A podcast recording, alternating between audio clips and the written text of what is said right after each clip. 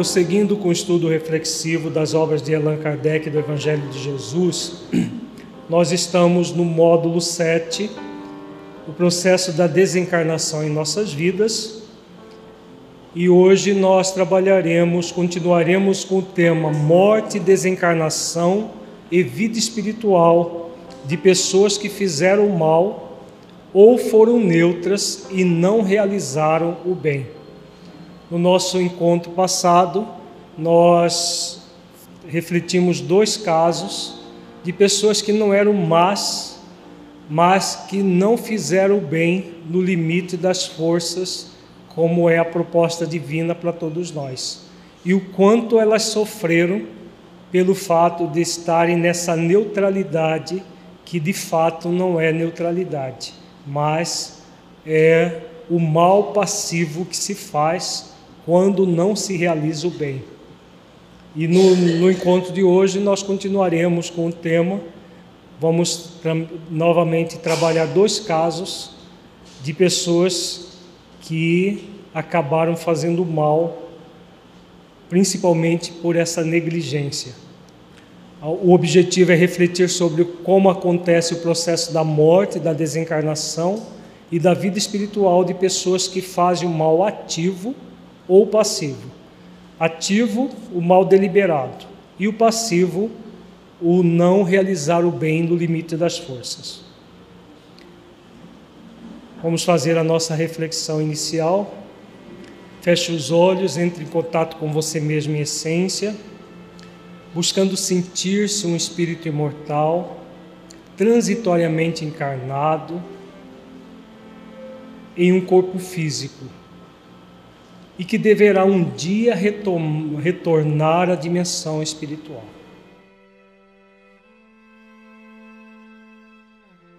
Como é para você pensar na morte de seu corpo físico e na sua desencarnação?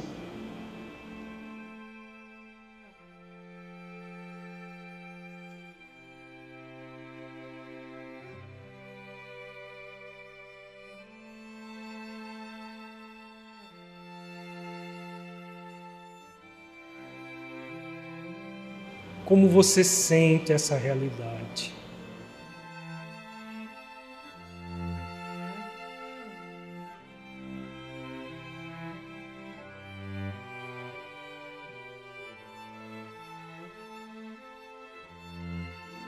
Deixe os seus pensamentos e sentimentos fluírem, evitando qualquer mascaramento num processo de auto-engano. Seja verdadeiro verdadeira com você, analisando-se com autenticidade.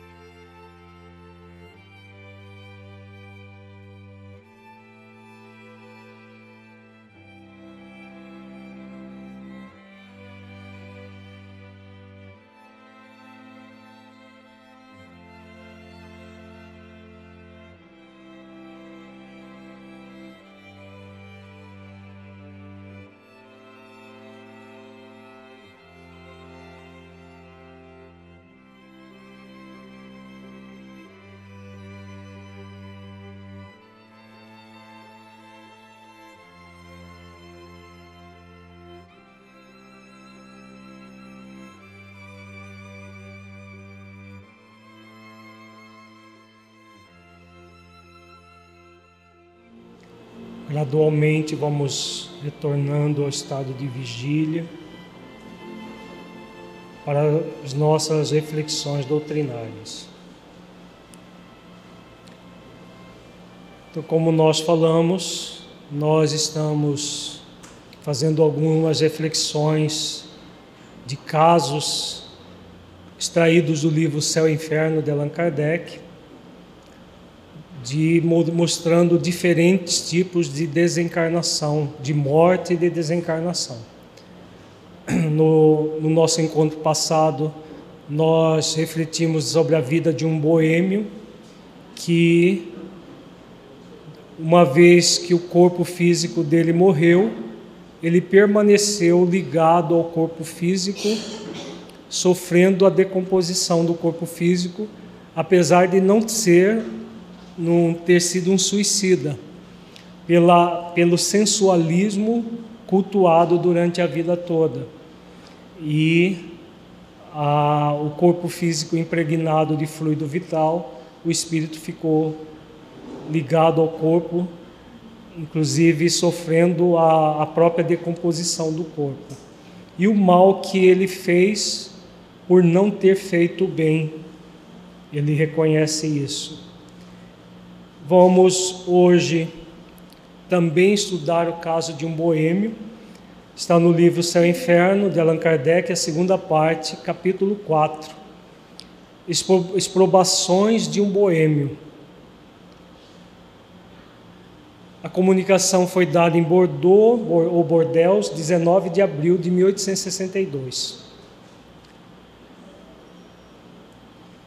Em 30 de julho, há, há uma comunicação do Espírito Presentemente, sou menos infeliz. Essas comunicações foram feitas várias vezes.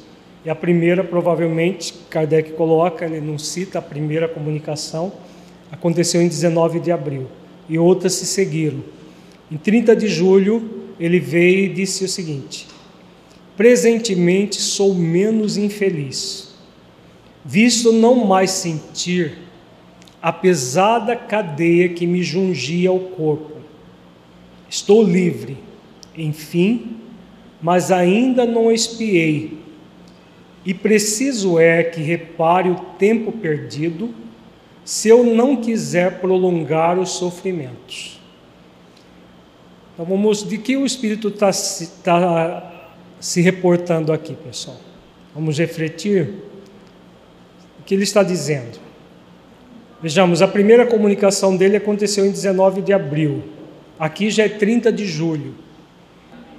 É, ele está arrependido, mas o que, que, que ele está falando aqui? De... Que ele finalmente, o que, que aconteceu? Desencarnou.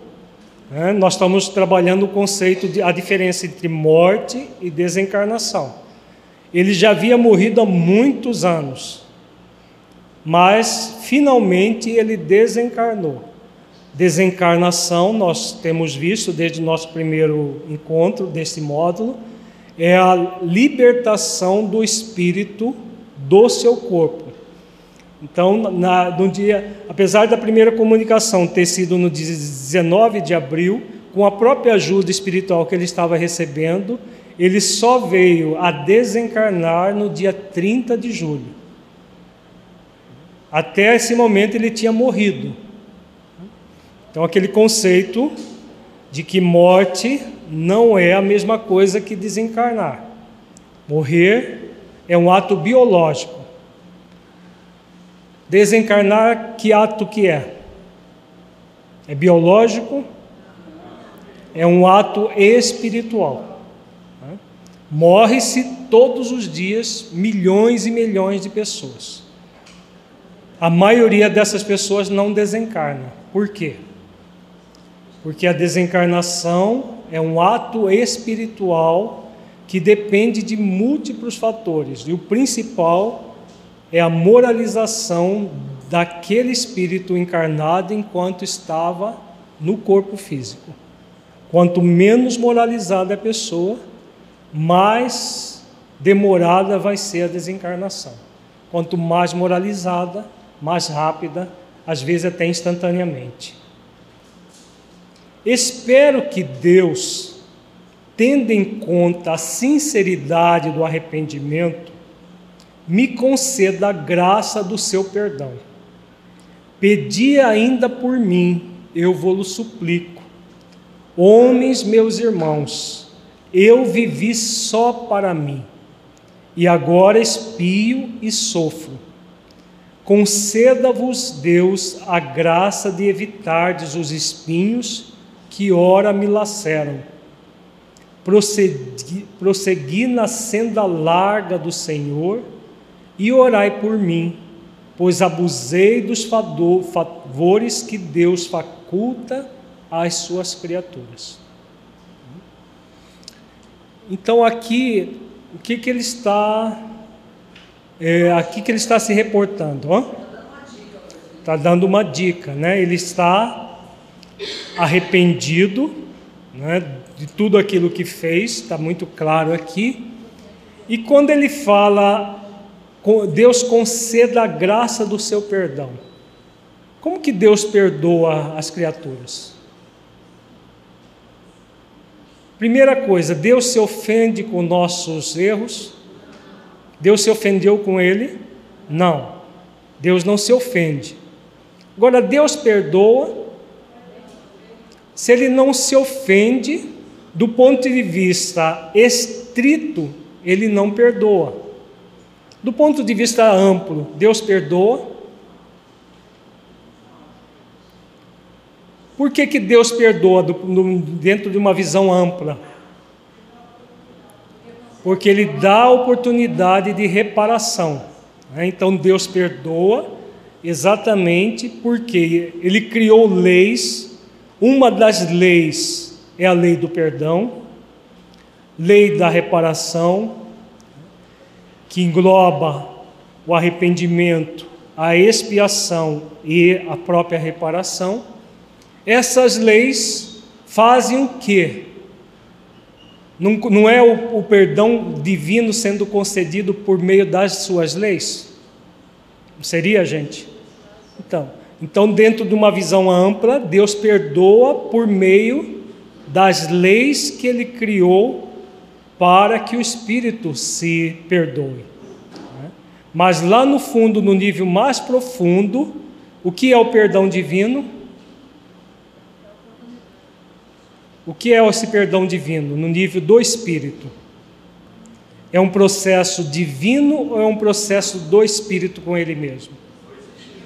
É um processo do espírito com ele mesmo. Então podemos dizer que o perdão divino se manifesta pelas suas leis e por um movimento de quê? De auto perdão. Porque o espírito arrependido, ele toma consciência de que o erro praticado já aconteceu. E o que cabe a ele a partir desse erro praticado? Reparar. E a reparação é o próprio processo de auto-perdão. Faz sentido isso, gente? Então veja, ah, quando ele pede para conceder a graça do seu perdão, o que fala o livro dos, do o Céu e Inferno sobre o perdão? O perdão é uma graça? Ainda há muito equívoco nessa área, né? O que, que o perdão é? Ele é uma graça ou ele é uma anulação? Graça, pelo conceito original, assim, usualmente considerado é aquilo que vem de graça de Deus, é uma dádiva de Deus. Esse é o conceito de graça. O perdão é isso? O que é uma dádiva dentro do perdão? Existe a parte dádiva do perdão. O que é a dádiva dentro do perdão? As leis. A lei do perdão, a lei da reparação não é uma dádiva divina? Essas leis não estão na consciência de cada um de nós? A lei não está na nossa consciência? Quem é que colocou essa lei ali? Deus. Isso não é uma dádiva? Então o perdão tem um lado dádiva, que são as leis divinas na nossa consciência. Para por aí. As leis vão fazer com que nós nos perdoemos, custe o que custar? Não. O que, que faz com que nós nos perdoemos? O que, que é no, no livro do No Céu e Inferno fala que o perdão não é uma graça, é uma anulação. Anulação de quê? Está lá no Céu e Inferno, nós já estudamos aqui. É uma anulação energética na consciência do espírito. Por isso que é necessário o arrependimento, a expiação e a reparação. O que é o erro no nível mais profundo? Só de desamor? Um ato de desamor, de injustiça e de descaridade, não é? É um ato contrário à lei maior do universo, que é a lei de amor, justiça e caridade. Todas as vezes que nós praticamos um ato contrário à lei maior, um ato de desamor, de injustiça, de descaridade, seja conosco, seja com o nosso próximo, qual é o convite da vida? Anular isso. Como que se anula? Fazendo o contrário. Praticando atos de amor, justiça e caridade, consigo mesmo e com o próximo. Faz sentido isso, gente? Então, isso é uma graça nós vimos que a graça são as leis que nos convidam a isso. O que é nosso?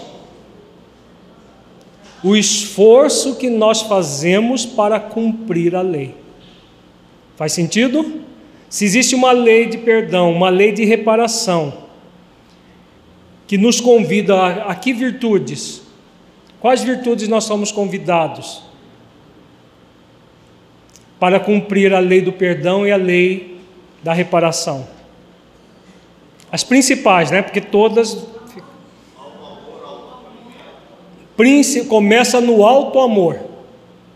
A primeira virtude é a do alto amor. A partir do alto amor, somos convidados a quê?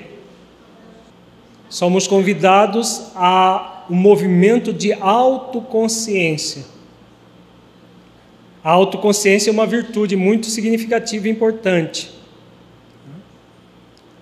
A partir da autoconsciência somos convidados ao exercício do que? Do próprio auto-perdão. Existem várias virtudes associadas a essa virtude, a essas três virtudes principais no mecanismo do perdão. A pessoa se auto-ama, então, em vez dela ficar no movimento de culpa, o que, que ela vai fazer? Ela assume a responsabilidade e vai buscar reparar.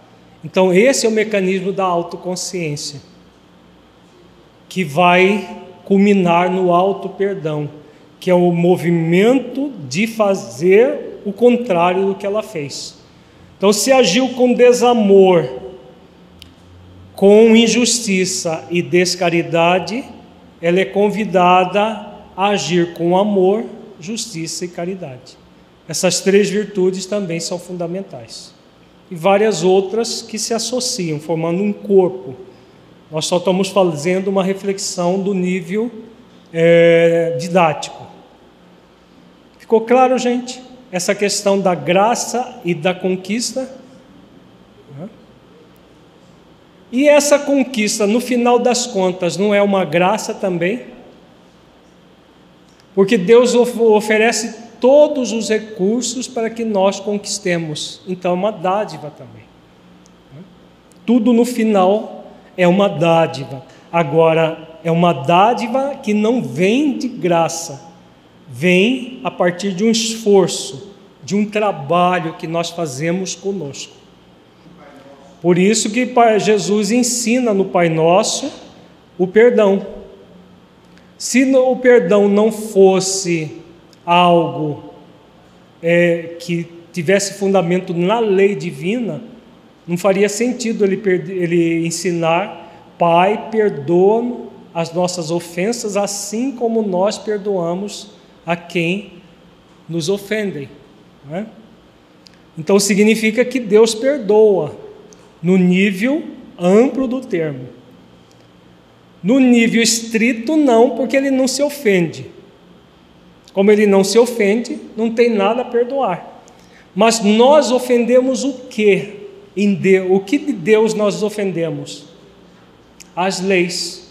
Nós ofendemos as leis que estão na nossa própria consciência. Ao ofendermos as leis na nossa própria consciência, nós somos convidados a nos perdoar. Entrar em sintonia com a própria lei do perdão que Deus criou para nos perdoar. Ficou claro, gente? Faz sentido? Continuemos aqui. Quem sacrifica aos instintos brutos a inteligência e os bons sentimentos que Deus lhe dá, assemelha-se ao animal que muitas vezes se maltrata. O homem deve utilizar-se sobriamente dos bens de que é depositário, habituando-se a visar a eternidade que o espera, abrindo mão por consequência dos gozos materiais.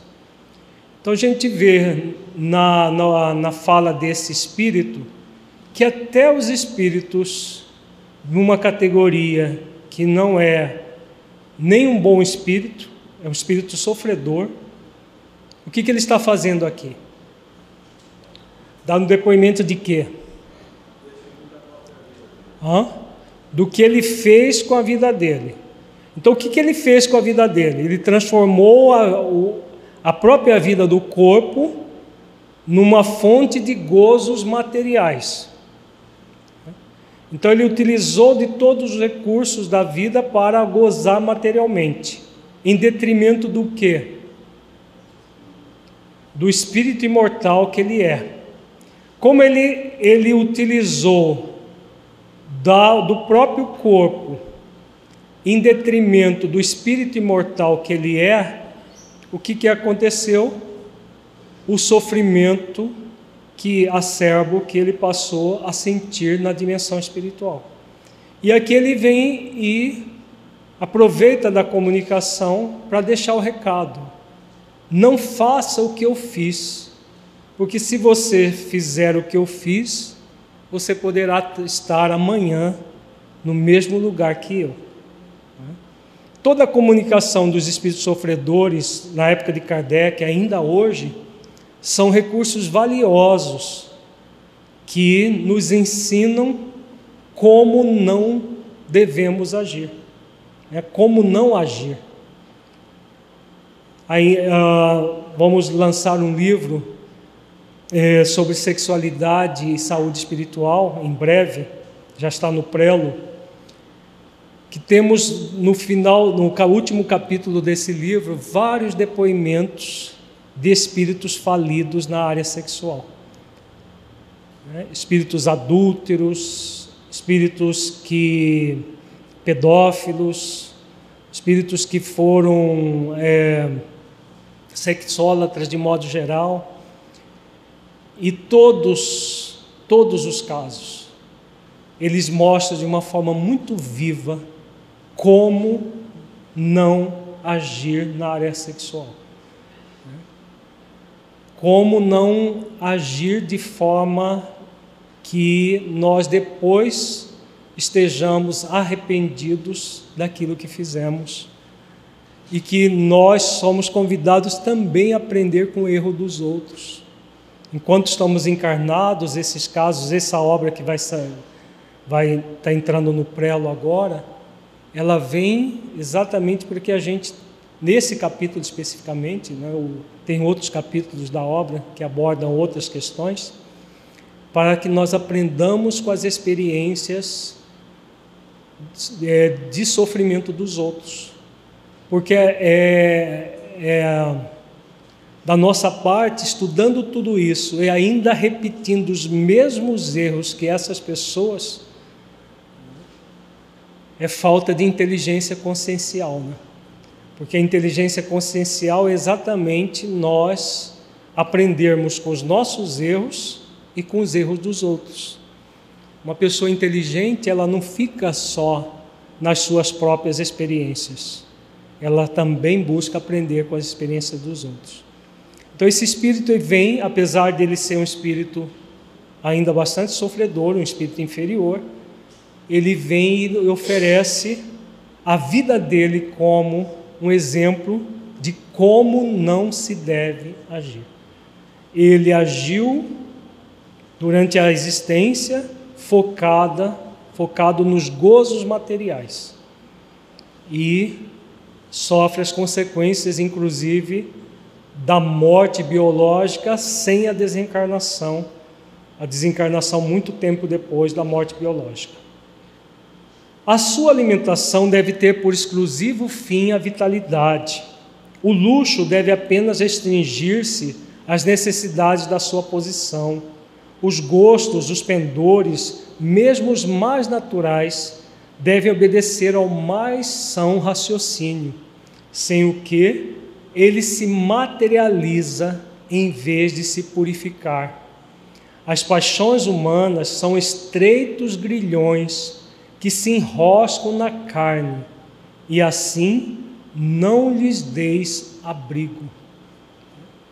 A gente vê que é um espírito bastante inteligente, apesar de ele não ser moralizado, né, e não, não ter se moralizado enquanto estava encarnado, ele estava aprendendo muitas lições de uma forma muito viva e passa aqui algumas orientações muito interessantes.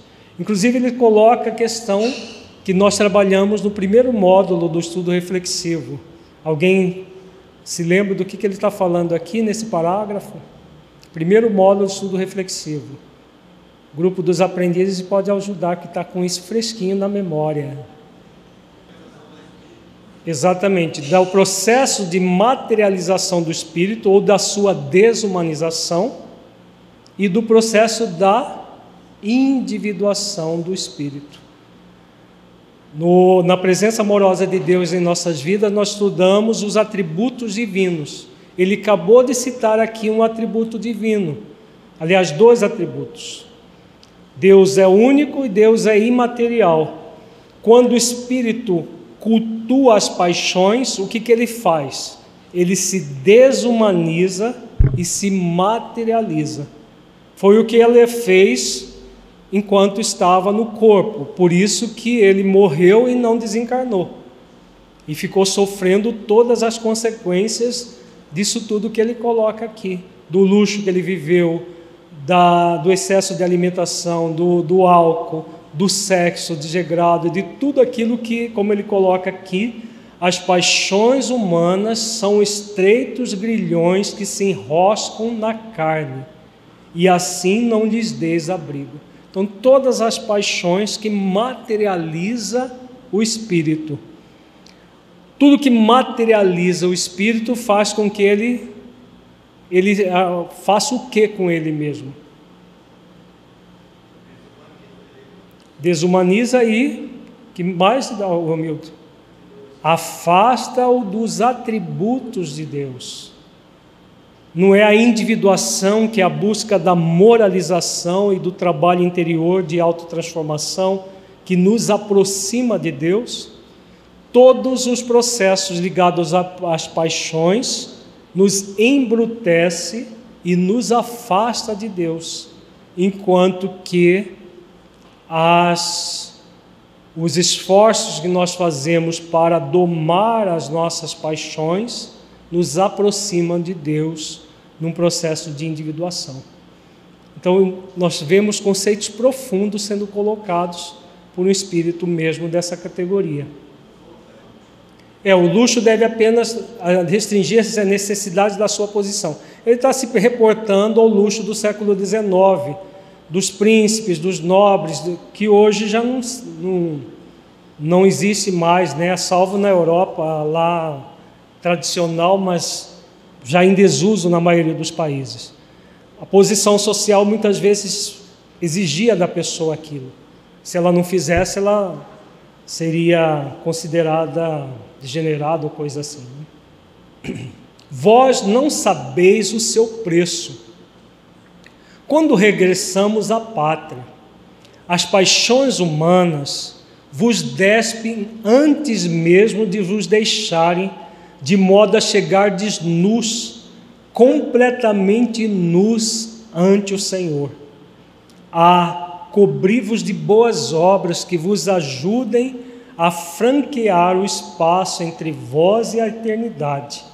Manto brilhante elas escondem as vossas torpezas humanas. Envolvei-vos na caridade e no amor, vestes divinas que duram eternamente. Olha que interessante, né? Mais um conceito profundo do Espírito. De que, que ele falou aqui, numa linguagem evangélica? É uma das parábolas mais profundas do Evangelho de Jesus, ele falou aqui. Parábola da túnica nupcial. Não é o que ele falou aqui? Olha aqui, ó. Envolvei-vos na caridade e no amor, vestes divinas que duram eternamente. Quando Jesus fala da parábola da, na parábola da túnica, que no reino dos céus só se entra com a túnica nupcial, que túnica é essa? Não são as virtudes? São as virtudes que vão tecer essa túnica, essa veste divina. Cobri-vos de boas obras que vos ajude a franquear o espaço entre vós e a eternidade. Muito interessante, né, a fala dele, porque ele colocou aqui, não sei se ele tinha consciência que ele estava falando da parábola da túnica nupcial aqui. Porque ele fala que a pessoa que cultua as paixões chega nu no mundo espiritual.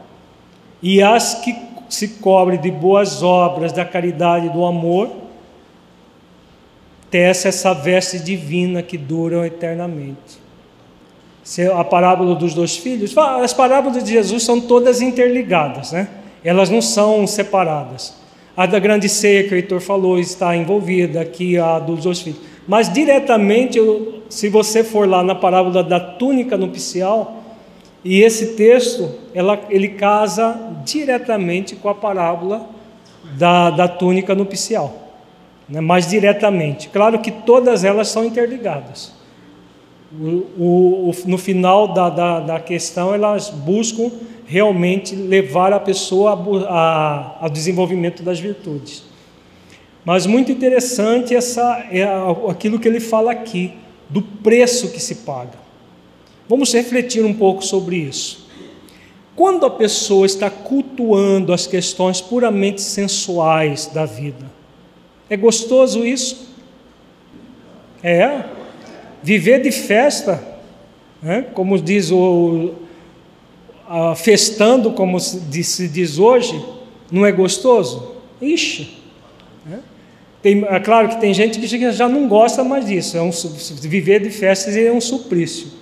Mas para as pessoas ainda boêmias, as pessoas que ainda estão envolvidas nessas questões puramente sensuais, viver o sensualismo ainda é muito prazeroso para muitos espíritos. Mas que prazer é esse?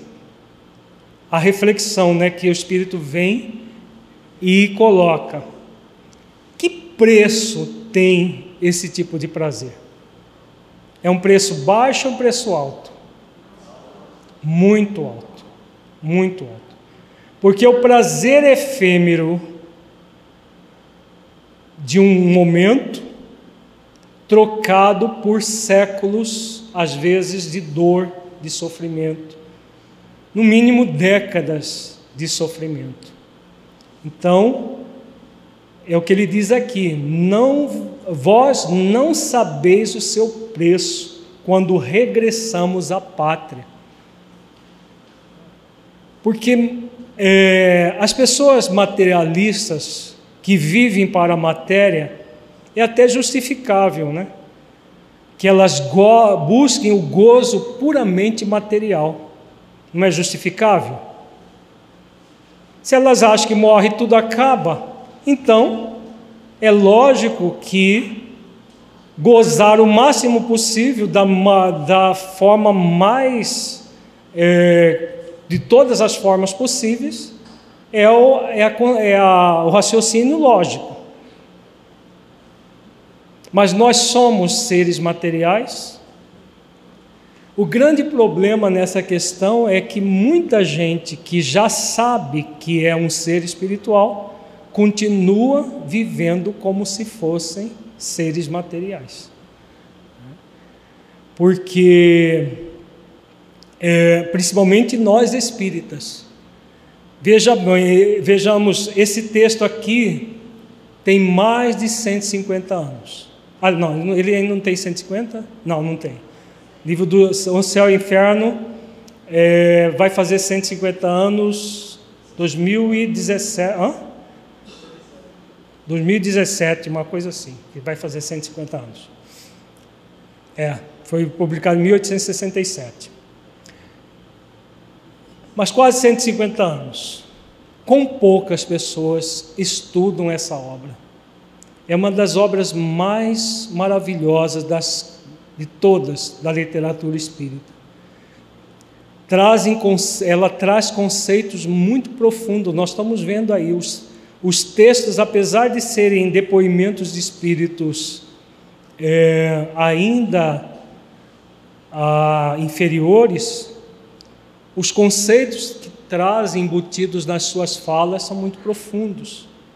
E poucos aqueles de nós que estudamos essas obras para poder trazer essas mensagens para dentro das nossas vidas.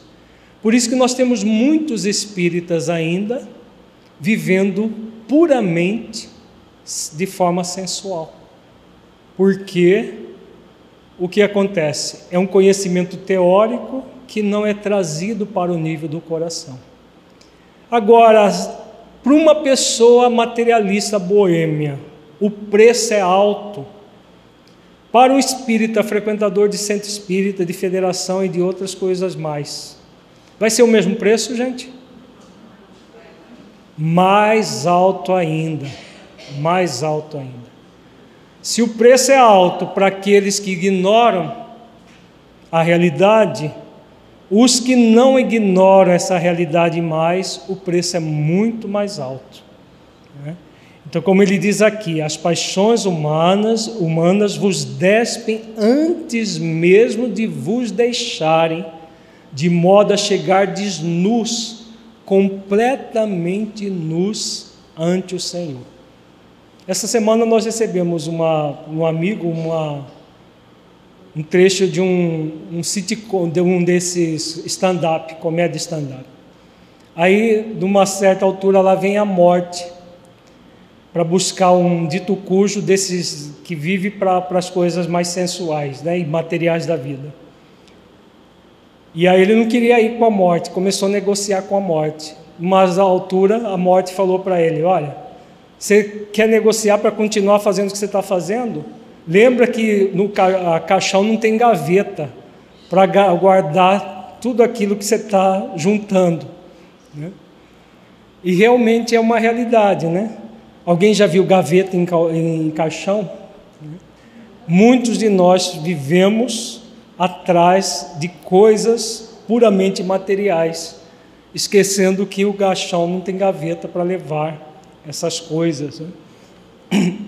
Deixamos as obras de dentro para cultuar as obras de fora, que não dá para nós levarmos essas obras. Três meses da morte, não, na verdade, três meses depois da primeira comunicação. Hã? Não. A primeira comunicação foi em abril. Depois, essa que é registrada, que foi transcrita por Allan Kardec, já é de junho. Mas a morte dele foi muito antes disso. Quando ele foi trazido para o centro espírita, ele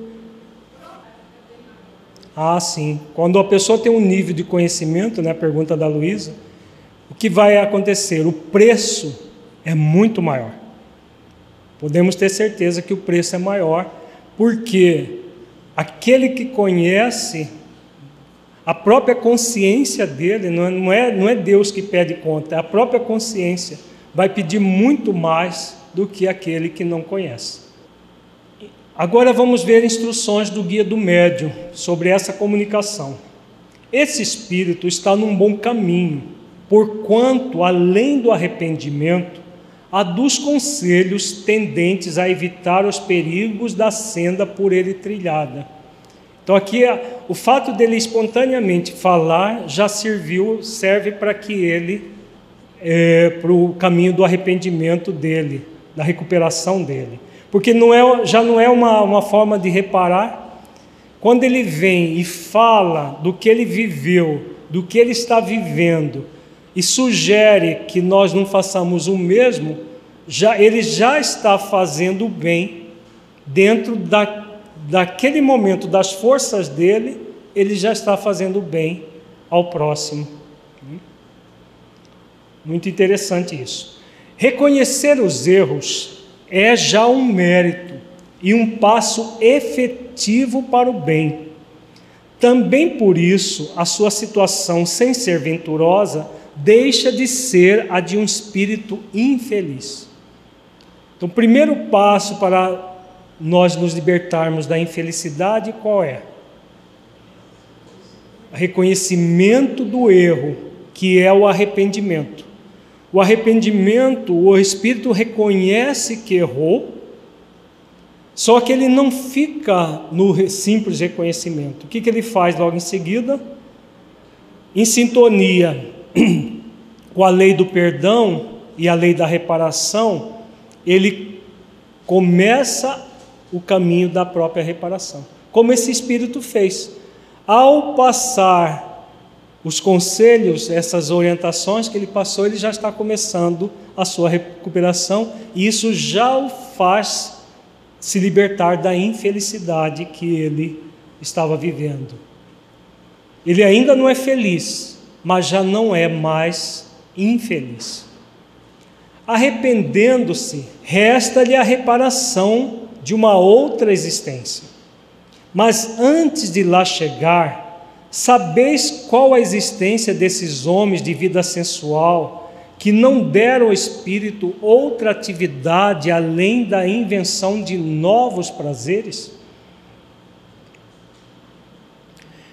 Então, o que, que nós podemos pressupor desta pergunta desse espírito, o espírito benfeitor, do médium? O arrependimento ele se segue a reparação. A reparação, enquanto nós estamos numa encarnação, convidar, sendo convidados a reparar pelas expiações e pelas provas, o que, que vai acontecer numa existência com esse cunho reparador? É uma existência comum? A existência comum deveria ser a que o espírito faliu, não é? Essa seria a existência comum. A existência para reparar será comum? Não. Por que não? Porque é um processo de expiação. E o que na expiação, o que caracteriza a expiação? Hã? A dor. E o que é a dor, Heitor? dentro do, do, da, do mecanismo da vida. O que, é essa dor? Não, a dor ainda não é reparação, a dor é expiação. A reparação é quando, como você recebe a dor.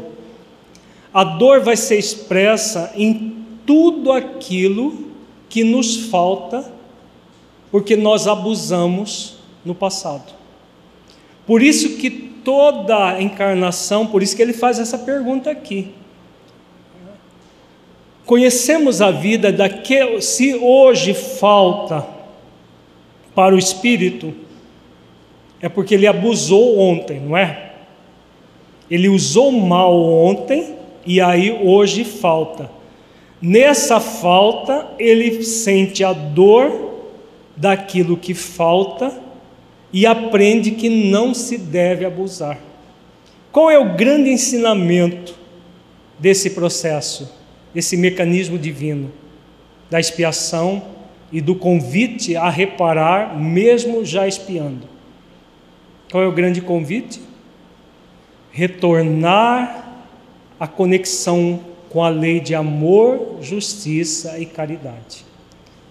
A pessoa, quando ela usou mal de forma sensual a sua vida, a vida do corpo, o que, que ela fez?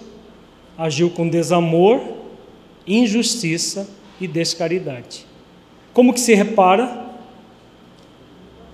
Pela falta que tudo isso gerou para o espírito e pela volta ao amor, à justiça e à caridade. Então, quando se olha determinadas encarnações, poxa vida, mas por que que fulano sofre tanto? Primeiro que o sofrimento ele é da vida ou é a forma como nós lidamos com a vida? A forma como lidamos. Nós podemos passar por dor sem passar por sofrimento ou as duas coisas são obrigatórias? Não.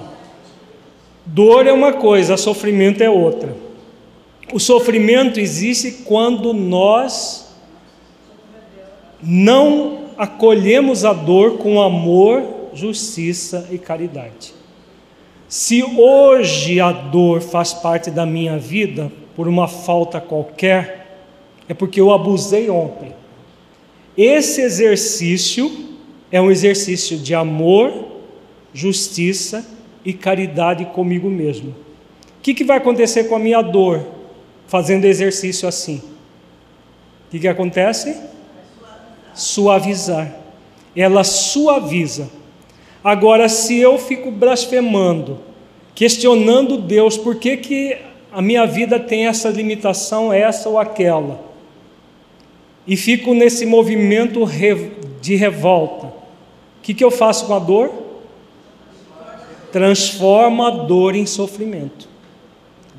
Então a escolha do Espírito, sofrer, a, a, o sofrimento será sempre uma escolha do Espírito nessa direção. Então, todas as vezes que nós observarmos a vida de alguém com limitações, lembremos desta pergunta que o mentor faz aqui. Mas antes de lá chegar, sabeis qual a existência desses homens de vida sensual que não deram ao Espírito outra atividade além da invenção de novos prazeres? Porque o prazer de uma existência, sendo utilizado, sendo é, vivido com desamor, injustiça e descaridade, vai conduzir necessariamente à expiação desse processo. A influência da matéria segue-os além túmulo, sem que a morte lhes ponha termos aos apetites que as, a sua vista tão limitada como quando na terra procura em vão os meios de os saciar. De que o benfeitor está falando aqui? Do processo que vai levar à vampirização, que é o espírito que também nós já trabalhamos no encontro, no, no, nos dois encontros anteriores, o espírito que era sensualista no corpo, ele vai deixar de ser sensualista na dimensão espiritual? Não. Ele continua com os mesmos, como ele diz aqui, com os mesmos apetites, em todos os sentidos, sexual, de comida, de tudo que, que é, é que tem a ver com sensualismo. Não tendo corpo físico para é, usufruir disso, o que, que ele vai fazer? Ele vai buscar espíritos encarnados que vão saciá-lo indiretamente pelo processo da vampirização. E isso para o espírito é acaba gerando sofrimento. Por não terem nunca procurado alimento espiritual, a alma erra no vácuo, sem norte, sem esperança, presa dessa ansiedade de quem não tem diante de si mais que um deserto sem limites. A inexistência das lucubrações espirituais acarreta naturalmente a nulidade do trabalho espiritual depois da morte. E porque não lhe restem meios de saciar o corpo, nada restará para satisfazer o espírito. Então, o que, que faltou para um espírito que cultuou o sensualismo enquanto estava encarnado. O alimento espiritual. Se o espírito não nutre a própria alma, se, se ele não se nutre espiritualmente, vai, não vai gerar um vazio? Já encarnado, ele sente esse vazio. Como que se costuma tentar suprir esse vazio? por mais gozos materiais, né? Quanto mais vazia a pessoa, tem gente que vai para a droga, outro para o sexo, outro para o álcool, outro para tudo ao mesmo tempo, e vai tentando preencher um vazio com as coisas puramente sensuais, e vai ficando cada vez mais vazia. Quando ela passa para a dimensão espiritual pela morte do corpo físico, esse vazio permanece. E o espírito, se ele tiver condições, porque nem sempre ele tem condições para isso, ele vai vampirizar outros espíritos no corpo. Porque muitas vezes eles ficam sendo torturados na dimensão espiritual, impedidos de estar em qualquer outro ambiente, senão no ambiente de muito sofrimento. Então ele fica lá com toda a carga sensual criada em situações de muito sofrimento. Daí um tédio mortal, cujo termo não prevê e ao qual prefeririam nada. Mas o nada não existe. Puderam matar o corpo, mas não pode aniquilar o espírito. Importa, pois, que vivam nessas torturas morais, até que, vencidos pelo cansaço, se decidam a volver os olhos para Deus. Então vejo, vejamos que quando os benfeitores do projeto espiritizar eles falam que o espírito deve já viver como espírito imortal, quer ele esteja no corpo ou fora do corpo, porque a vida é uma só. A vida do espírito é uma só. O fato de estarmos no corpo ou fora do corpo não muda em nada aquilo que nós estamos construindo dentro de nós. Então, qual é o grande problema do espírito que cultua o sensualismo. Sim, não vive como espírito imortal, mas qual é o grande problema? Está no texto. O vazio que gera. Todo esse culto ao sensual produz para o espírito um vazio. Qual é a diferença do vazio no corpo e o vazio fora do corpo? O vazio é de quê? É do espírito. A diferença é o que o Romildo falou, acabou de falar aqui. No corpo, o que, que o espírito tenta fazer com o vazio? Ele tenta preencher com as questões sensuais: sexo, comida, dinheiro, é, droga, roupa, bolsa, sapato, coisas e coisas preenchem o espírito? Satisfação do gozo puramente sensual preenche o espírito? Também não. Então o que, que vai acontecer com esse vazio? Ele vai persistir até o momento da morte. Chegando o momento da morte do corpo, o que, que vai acontecer com o vazio, já que ele não dá mais para preencher dessas coisas materiais. Ele pode até vampirizar, mas a vampirização dá muita, dá muita mão de obra para o espírito. É mesmo a vampirização usual. E nem todos têm acesso a isso aí. Como não, o processo não foi resolvido enquanto estava no corpo, uma vez havendo a morte, esse vazio se torna insuportável para o espírito. Hã? E ele não tem, ele não tem como fugir desse vazio. Enquanto está, estamos no corpo, a pessoa pode fugir. Ela pode, por exemplo, ela foge pela droga, enquanto ela está drogada, ela nem percebe o vazio. Enquanto ela está alcoolizada, ela não percebe o vazio. Ele vem mais forte depois que passa o efeito da droga, passa o efeito do álcool passa depois da relação sexual animal que ela, que ela, como se diz, né? A pessoa tem, aí ela sente o vazio, mas logo em seguida ela busca mais compulsivamente o objeto da que artificialmente preenche o vazio, que na verdade não preenche, é falso o processo. Até que a morte do corpo vem e esse vazio vem nu e cru para o espírito. É, o Romildo lembra que nesse momento o espírito pode se tornar vítima de outros espíritos mais empedernidos do mal que ele, sim. Acontece nesses momentos dele ser vampirizado por outros espíritos e, e, e usados em formas que na literatura espírita, principalmente Filomeno de Miranda, tem muito descrição sobre isso. André Luiz Filomeno de Miranda. É, na verdade, aqui ele está falando das lucubrações espirituais, é, das próprias coisas que, a, que nós utilizamos no, no mundo físico para fugir das questões espirituais. Né? Porque aí ele, ele fala: porque não lhe restem meios de saciar o corpo, nada restará para satisfazer o espírito, porque ele já não tem mais o corpo para ser saciado e, e fugir dele mesmo. Agora ele está diretamente ligado às questões dele com ele. Então, se ele cultuou um vazio durante a vida toda, esse vazio vem muito fundo.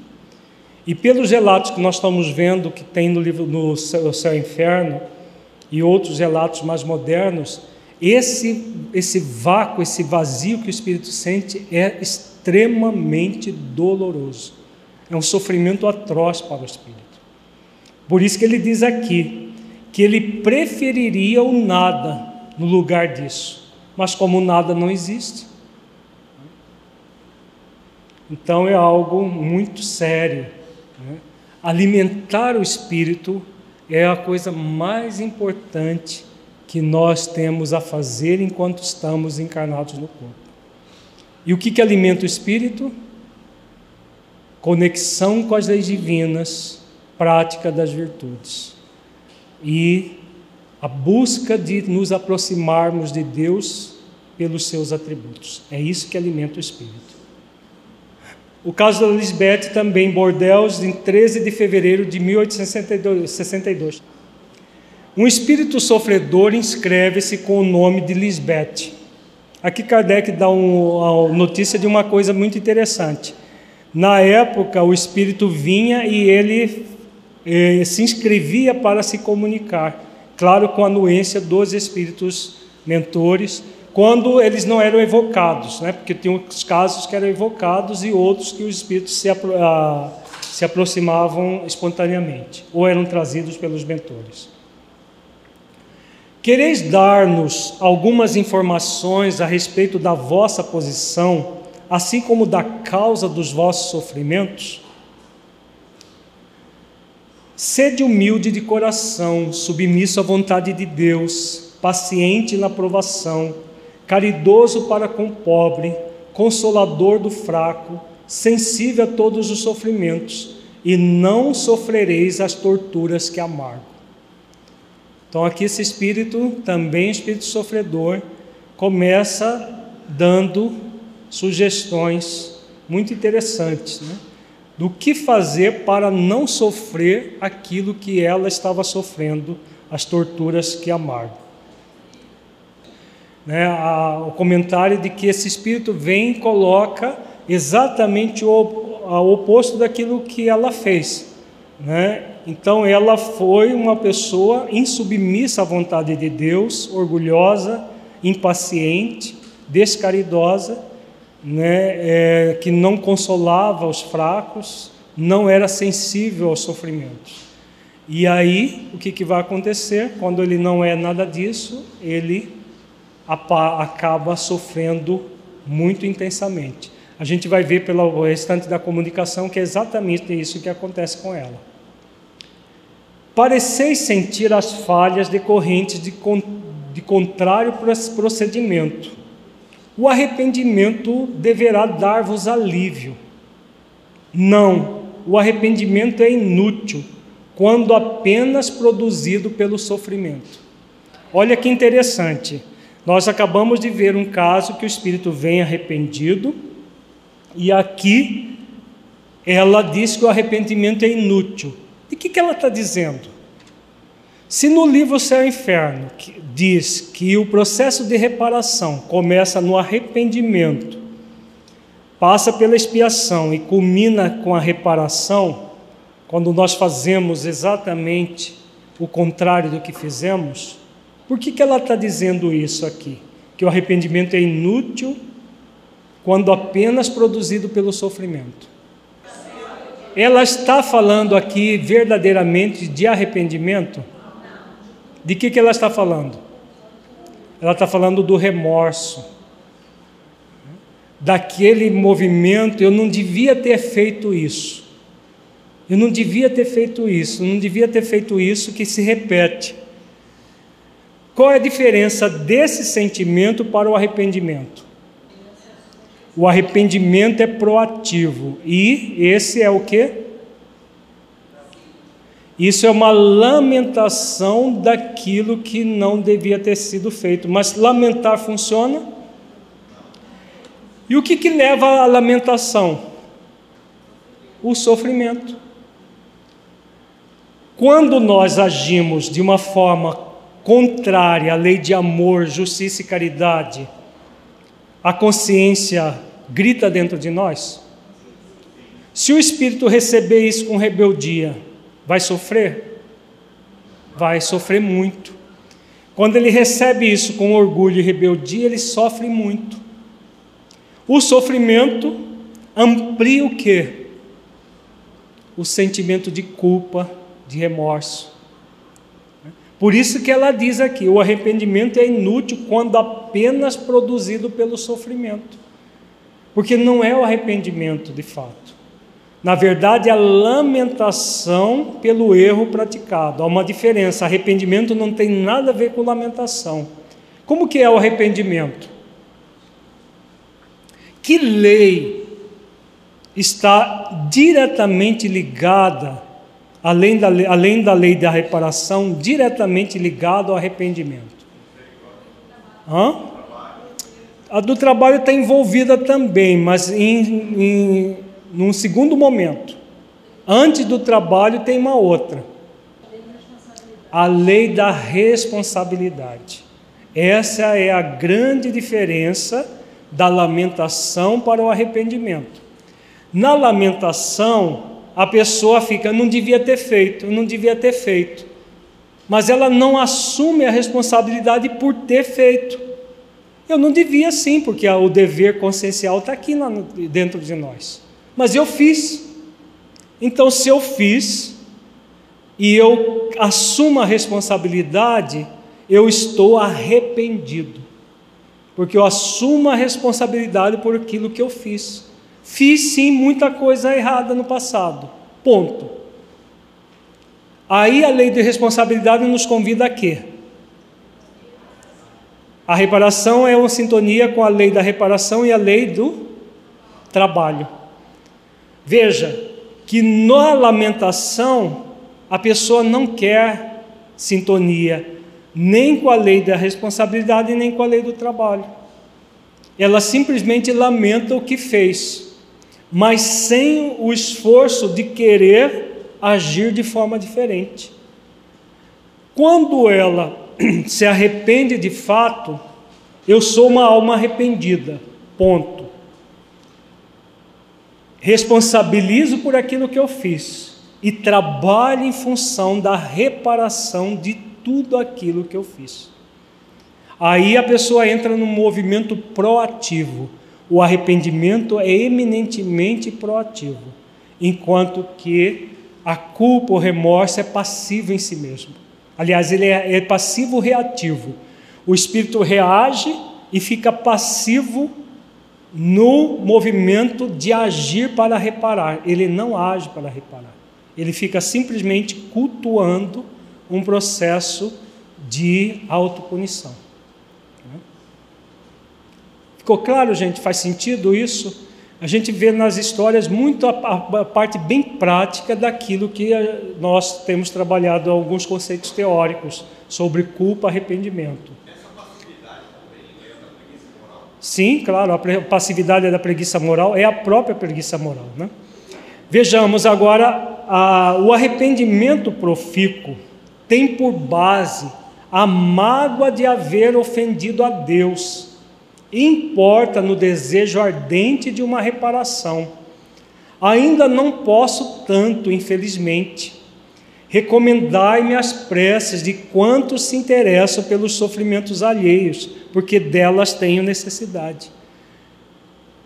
Olha como é interessante, é um espírito sofredor, é um espírito ainda inferior, não é nem um bom espírito. Olha que orientação profunda ela ministrou aqui agora. O arrependimento profícuo tem por base a mágoa de haver ofendido a Deus. Claro que tem aqui o, a, a crença do espírito, naquele momento.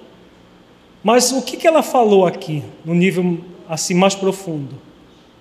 O arrependimento é realmente, tem como base o quê? A consciência de que defraudou uma lei divina. Não é isso? Então ela disse aqui em outras palavras, uma palavra assim mais é, religiosa, mágoa de haver ofendido a Deus. Na verdade, não se ofende a Deus. O que, que nós ofendemos? As leis divinas da nossa consciência. Isso que nós ofendemos. E aí, a partir dessa consciência, por que, que o auto-perdão está iminentemente ligado à virtude da autoconsciência, como nós falamos agora há pouco? É a autoconsciência que faz com que você se responsabilize pelo erro e pela reparação do erro. Então, se eu ofendi uma lei na minha consciência, e a lei que a gente ofende mais intensamente é a lei de amor, justiça e caridade, o que, que nós somos convidados? O que, que nós somos convidados? A, em vez de ofender, a seguir profundamente, a amar e respeitar essa lei começando por nós mesmos, não é? Então, quando nós amamos a lei de amor, justiça e caridade, o que, que nós vamos fazer? Nós vamos ficar lamentando o erro? Nós vamos entrar num movimento ardente de reparação. Veja bem, o Espírito, ele sabe disso, claro que os benfeitores a orientam, e ela não tem forças de fazer isso. Por isso que ela diz: ainda não posso tanto, infelizmente. Porque para reparar é preciso esforço. Ela não estava disposta a realizar os esforços.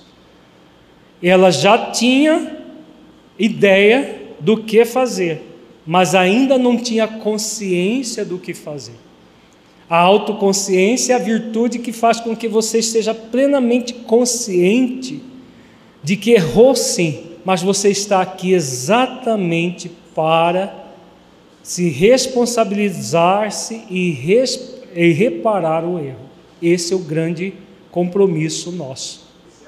Se está faltando os dois outros movimentos, sentir e vivenciar, sim. Ela já sabe disso, mas ainda não sente no coração. E como não sente, não vivencia. Se o arrependimento é um ato de conexão com as leis divinas, é um profundo ato de conexão com as leis divinas. Segundo uma mentora do projeto Espiritizar, ela é um dos atos mais significativos que o espírito pode fazer consigo mesmo é o arrependimento. De grande amor por si mesmo. Completamente diferente da culpa, do remorso, que é inoperante. O arrependimento é profundamente operante. É um grande ato de alto amor. Por isso que no alto perdão, no processo do perdão está ligado o alto amor, o alto perdão e a autoconsciência. Só assim o espírito se arrepende e nesse processo de arrependimento ele resolve por reparar os débitos perante a consciência. Ficou claro, gente, isso? Se o espírito não, não faz, não pratica mais aquele erro, mas não se arrepende, é porque ele entrou no estado de estagnação. Entendeu? E não, porque o processo não é ficar parado e não errar, mas buscar acertar, reparar o erro pelo acerto. Que ela pede a oração, a oração intercessória, ao, ao pedir a, a, a oração intercessória, facilita para o espírito essa tomada de decisão. Todas as orações intercessórias têm esse caráter. Vejamos uma nota de Kardec. Esse ensinamento é uma grande verdade. Às vezes o sofrimento provoca um brado de arrependimento menos sincero, que não é expressão de pesar pela prática do mal, visto como se o espírito deixasse de sofrer, não duvidaria reencetá-la. Eis porque o arrependimento nem sempre acarreta a imediata libertação do espírito, predispõe-no, porém, para ela estudo. Então, aqui, na verdade, é o arrependimento num outro sentido, não aquele arrependimento profundo que nós acabamos de falar. Esse arrependimento fugaz, essa eu não devia ter feito, mas não há ainda a autoconsciência para que haja a mudança de estado. E aí, como diz aqui Kardec, se a pessoa deixa de sofrer, rapidamente ela volta a cometer os mesmos equívocos de antes, porque não há ainda autoconsciência. É, no caso, ah, por que, que ela, não, ela não faz oração? É o espírito que está ainda é, perturbado, né? E é claro que aquela, aquela, aquela prática ainda secular de os outras pessoas orarem por mim, até hoje é assim, imagina no século XIX. Né? Ele precisa, além disso, provar a sinceridade e firmeza da resolução por meio de novas provações separadoras do mal praticado, meditando-se cuidadosamente sobre todos os exemplos que citamos, encontrar-se-á nas palavras dos Espíritos, mesmo dos mais inferiores, profundos ensinamentos, pondo-nos a par dos mais íntimos pormenores da vida espiritual. É o que nós já comentamos várias vezes. Mesmo nessas, nessas comunicações, nós vamos encontrar muitas orientações importantes. O homem superficial pode não ver nesses exemplos mais que pitorescas narrativas, mas o homem sério e refletido encontrará neles abundante manancial de estudos, como nós estamos vendo. Né? O estudo reflexivo desse conteúdo nos proporciona muitas orientações. Farei o que desejais, aqui novamente o Espírito. Podereis dar-me alguns pormenores da vossa última existência corporal? Daí talvez nos advenha um ensinamento útil e assim tomareis proveitoso arrependimento. Aqui na verdade não é o Espírito, é o, é o a, não é nem Kardec que foi em Bordeaux que foi recebido isso aqui foi algum um trabalhador lá, o esclarecedor dessa reunião mediúnica. O espírito vacila na resposta, não só desta pergunta, como de algumas das que se seguem. Aí vem ela vem respondendo: Tive um nascimento de elevada condição. Possuía tudo que os homens julgam a fonte da felicidade. Rica, tornei-me egoísta. Bela, fui vaidosa, insensível, hipócrita.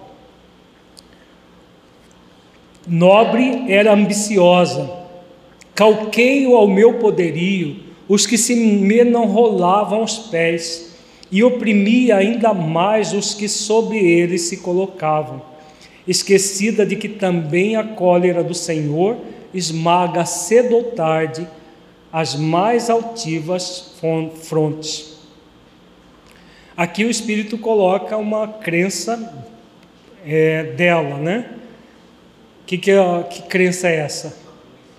Da, do Deus punitivo, da cólera do Senhor, né? Como se Deus se encolerizasse com os nossos erros. Deus não se encoleriza nunca, né? mas essa concepção ainda existe até hoje. Em que época vivestes? Há 150 anos, na Prússia. Então, 150 anos já de morte e ela ainda não havia desencarnado completamente.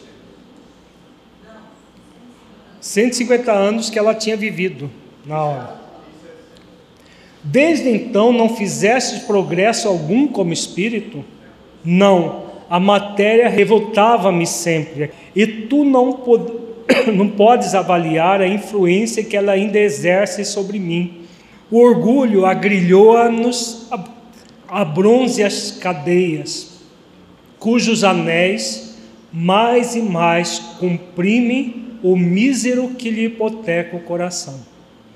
Então vejamos o que, que ela tinha medo. Até da reencarnação ela tinha medo de uma nova encarnação, por isso que ela já estava há 150 anos na dimensão espiritual, ainda é, sem se separar totalmente do corpo, que praticamente já não existia mais. Né? Então ela, ela ainda se, sente, a, a, a, 150 anos depois, ainda não havia desencarnado completamente, tal a forma como ela viveu.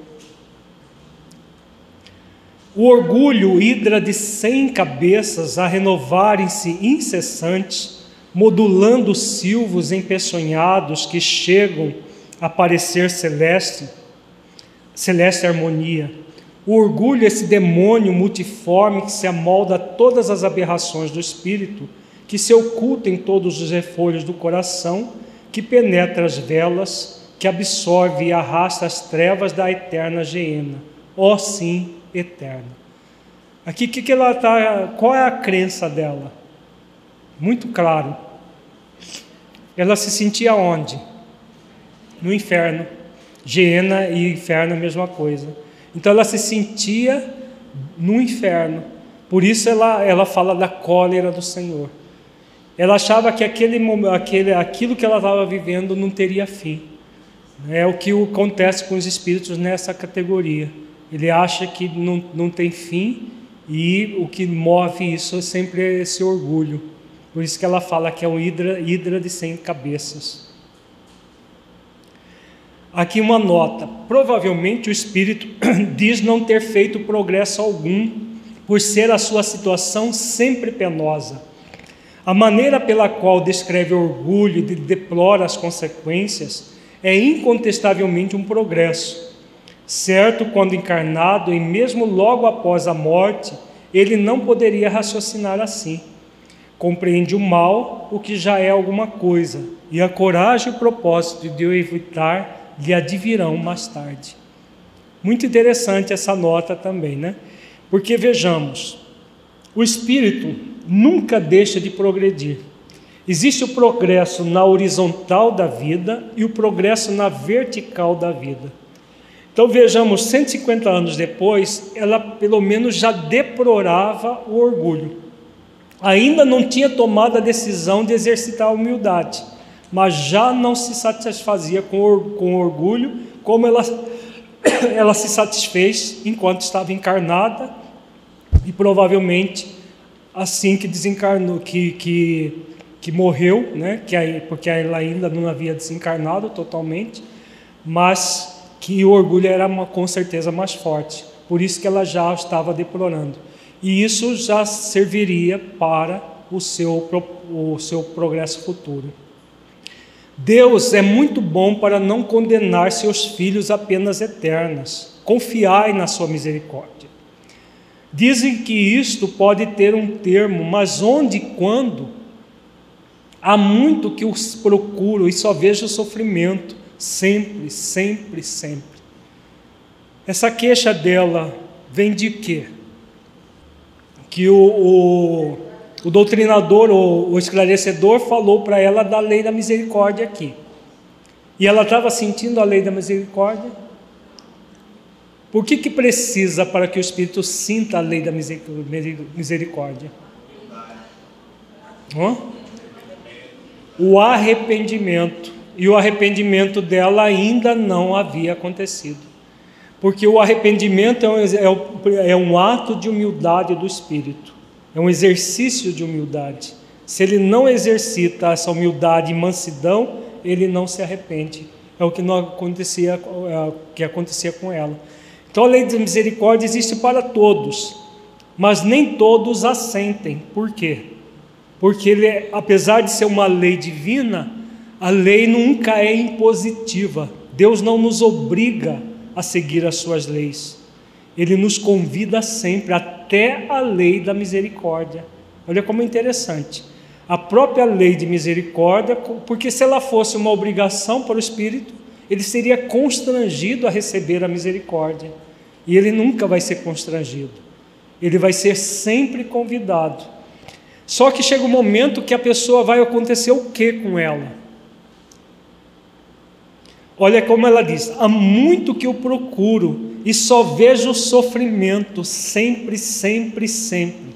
O que, que vai acontecer com esse espírito cedo ou tarde? Vai cansar de sofrer.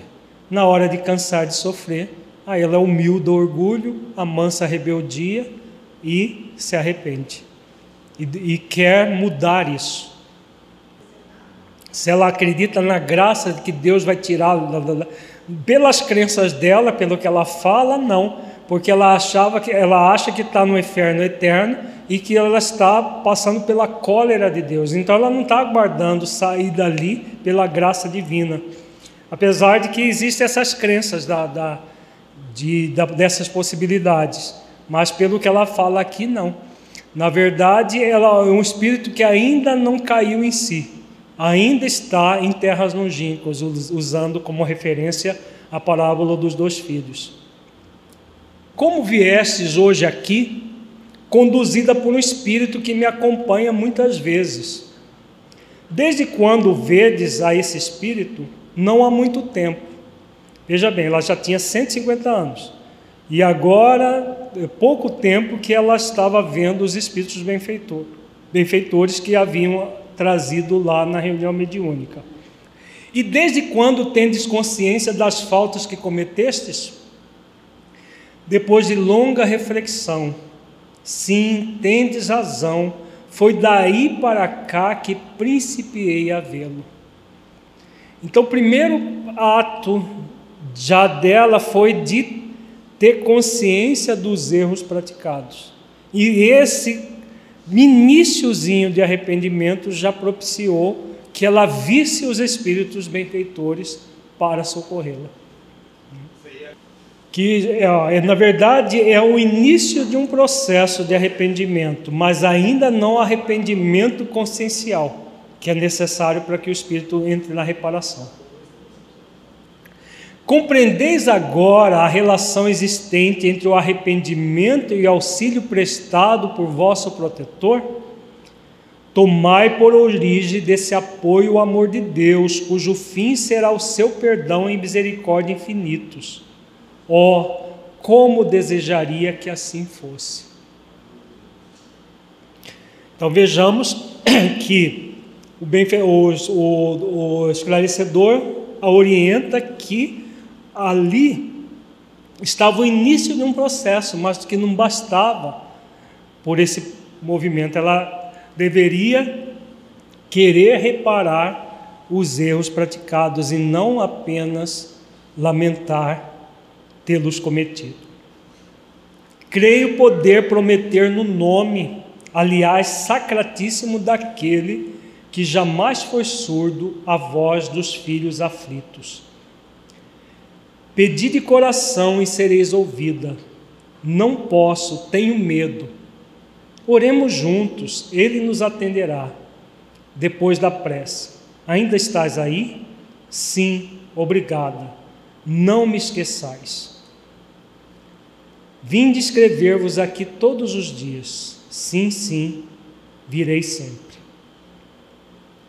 Muito bonito, né, o caso, muito interessante. Vamos fazer rapidamente a nossa avaliação reflexiva.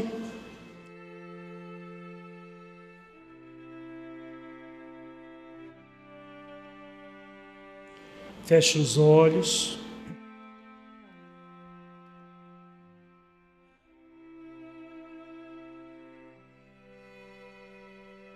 Entre em contato com você mesmo em essência buscando sentir o conteúdo estudado neste encontro.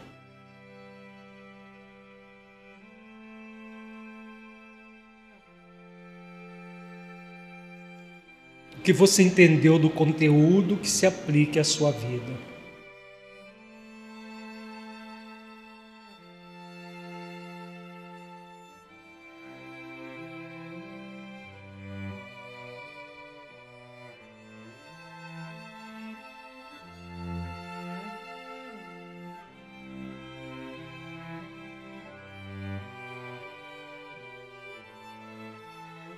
Conteúdo estudado mudou a forma como você entende o processo da morte e da desencarnação?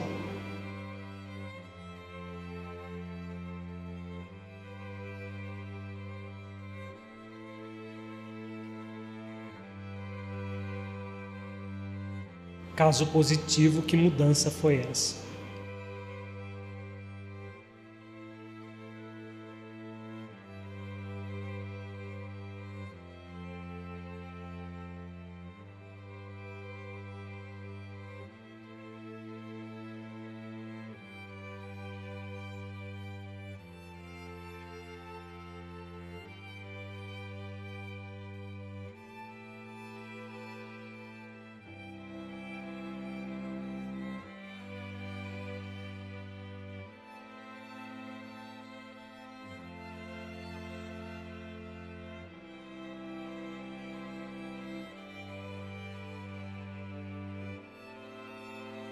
Neste encontro, refletimos sobre como se dá o processo da morte e da desencarnação, e que, pela lei de afinidade, o desprendimento do espírito do seu corpo por ocasião da morte será mais ou menos lento, dependendo dele ter sido sensualista ou ter o hábito de elevação de pensamentos por meio de práticas intelecto-morais.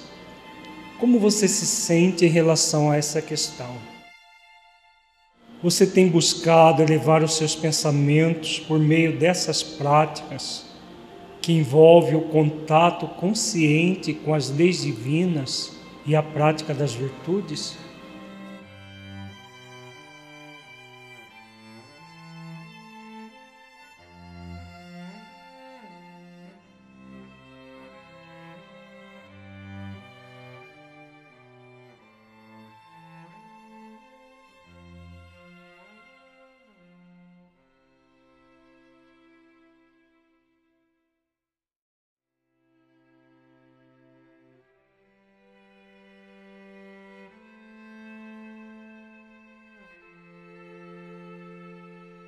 Como você sente a sua vida aplicando o conteúdo estudado.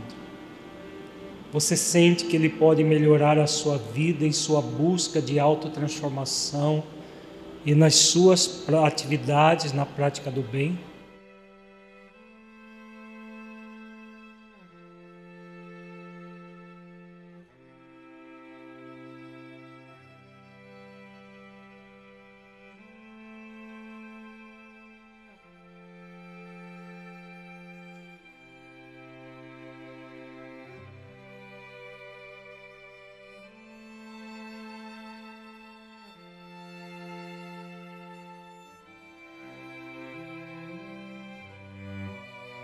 Sinta-se agora um espírito imortal que traz em si mesmo a determinação divina de evoluir até a perfeição relativa.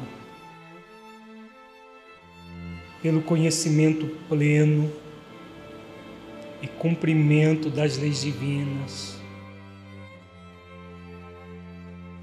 pela prática das virtudes e pela busca da unidade com Deus.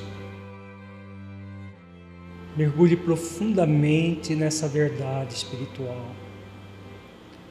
Sinta, veja-se cumprindo as leis divinas e desenvolvendo todas as virtudes essenciais da vida ao longo do tempo, sentindo plenamente o objetivo pelo qual você está tendo a vida do corpo dádiva para que você conquiste a perfeição.